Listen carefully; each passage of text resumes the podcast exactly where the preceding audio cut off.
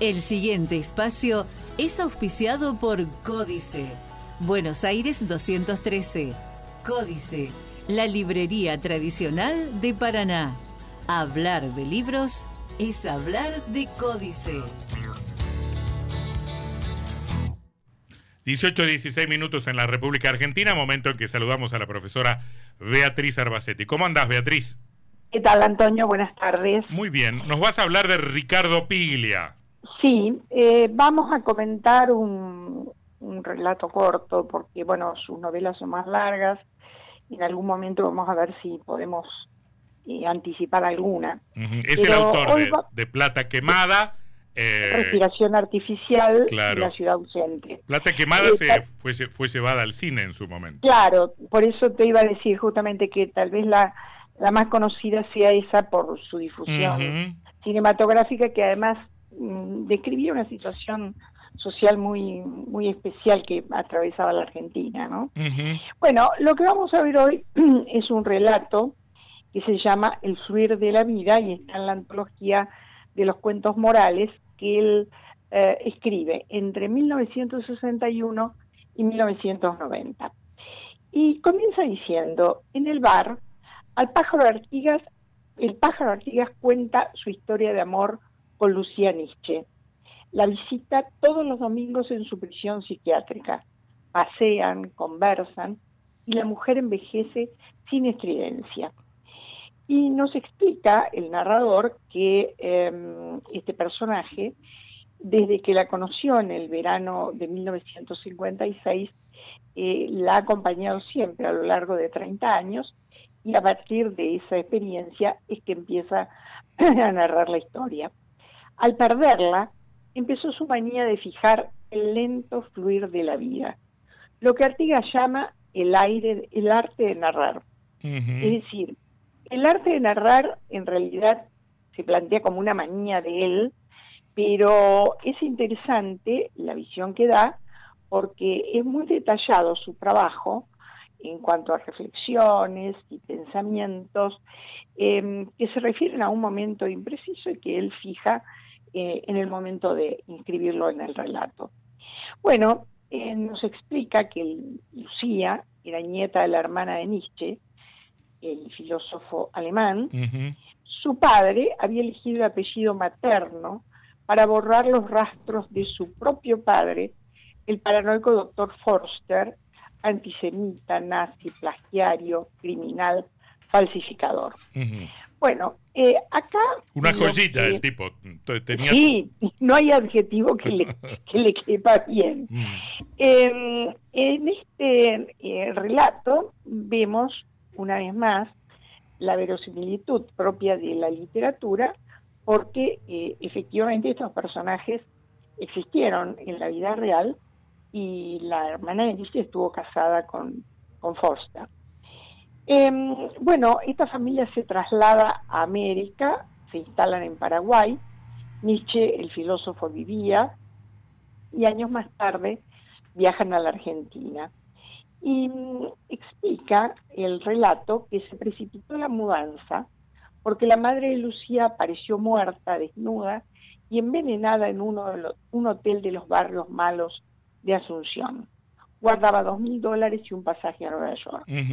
Bueno, la relación eh, que se presenta acá es eh, compleja porque parece ser que el padre de Lucía fotografiaba en escenas diversas a su mujer en la cama, eh, lo cual implica una mirada perversa y a lo mejor la relación lo era. Por eso la hija cree que no hay nada más abyecto que la convivencia entre un hombre y una mujer, al punto que dice, el matrimonio es una institución criminal. Bueno, esto es una mirada más bien psicológica, teniendo en cuenta que eh, algo que ella va a señalar más tarde. El suicidio de esta mujer terminó caratulado como muerte dudosa, el padre fue sobreseído y cuando llegaron a Argentina los acogieron eh, alemanes que estaban expatriados en la Segunda Guerra Mundial, que eran eh, aristócratas liberales que se habían acomodado con la Revolución Libertadora y entre ellos dominaban los filósofos, músicos, pero todos eran antiperonistas. Lucía mm, no le gusta ese entorno, incluso han formado una asociación, y ella en realidad quería irse a Europa, si bien eh, no era, había nacido en Paraguay, se sentía una europea alemana, ¿no?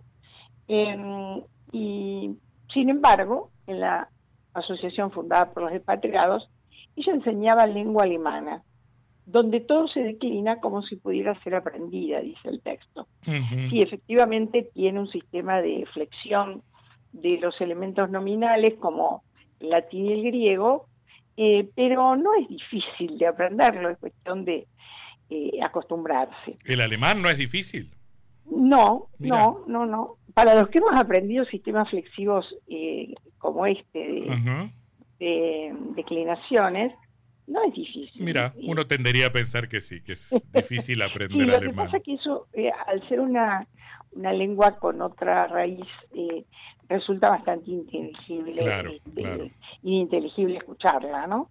Bueno, el tema es que Artigas la conoce esta chica a los 17 años y se enamora perdidamente de ella y la describe con el pelo colorado, la carita malvada, y sin embargo esta chica, aún tan joven, decía, mi madre era loca, yo soy loca, y todas las mujeres de mi familia eran locas, empezando por mi abuela Elizabeth, esta era hermana de, de Nietzsche.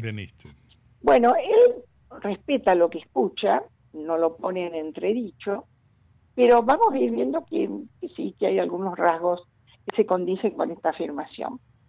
Bueno, la casa que alquilaban eh, para vivir había sido en una época una unidad básica y ahí había cartas dirigidas a Eva Perón. Entre ellas, la de un tal Aldo Reyes, que le escribía desde la cárcel de Caseros, porque ahí estaba recluido por veintipico de años por haber matado a su esposa y a su hija. Pero curiosamente este hombre leía filosofía, leía un poeta unitario, pero en un momento em, dice en esa carta, eh, dirigiéndose a Perón, hace falta, señora, armar al paisanaje. Esto ya está planteando una dupla, que bueno, nosotros tenemos larga memoria del peronismo y el antiperonismo, pero sobre todo es un pronóstico nefasto. Dentro de 25 años seguirán corriendo ríos de sangre en este país. Bueno, Lucía veía en este filósofo, entre comillas, realmente una encarnación actual de la filosofía. Y en realidad lo que había era un intenso mensaje eh, político y hasta una idealización del personaje de Reyes.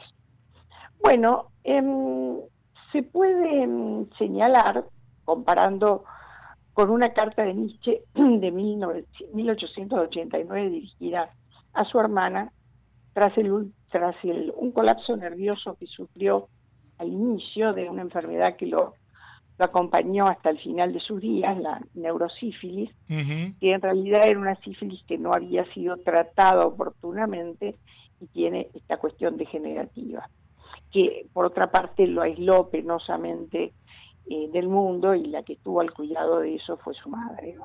Bueno, esta carta dice, entre otras cosas, el futuro es el único enigma. Allí se encierran todos los secretos de la filosofía. Lo que llamamos verdad tiene la forma de ese enigma. Leo el futuro como quien ve signos en la arena, porque soy el único que ha sido capaz de atravesar el desierto.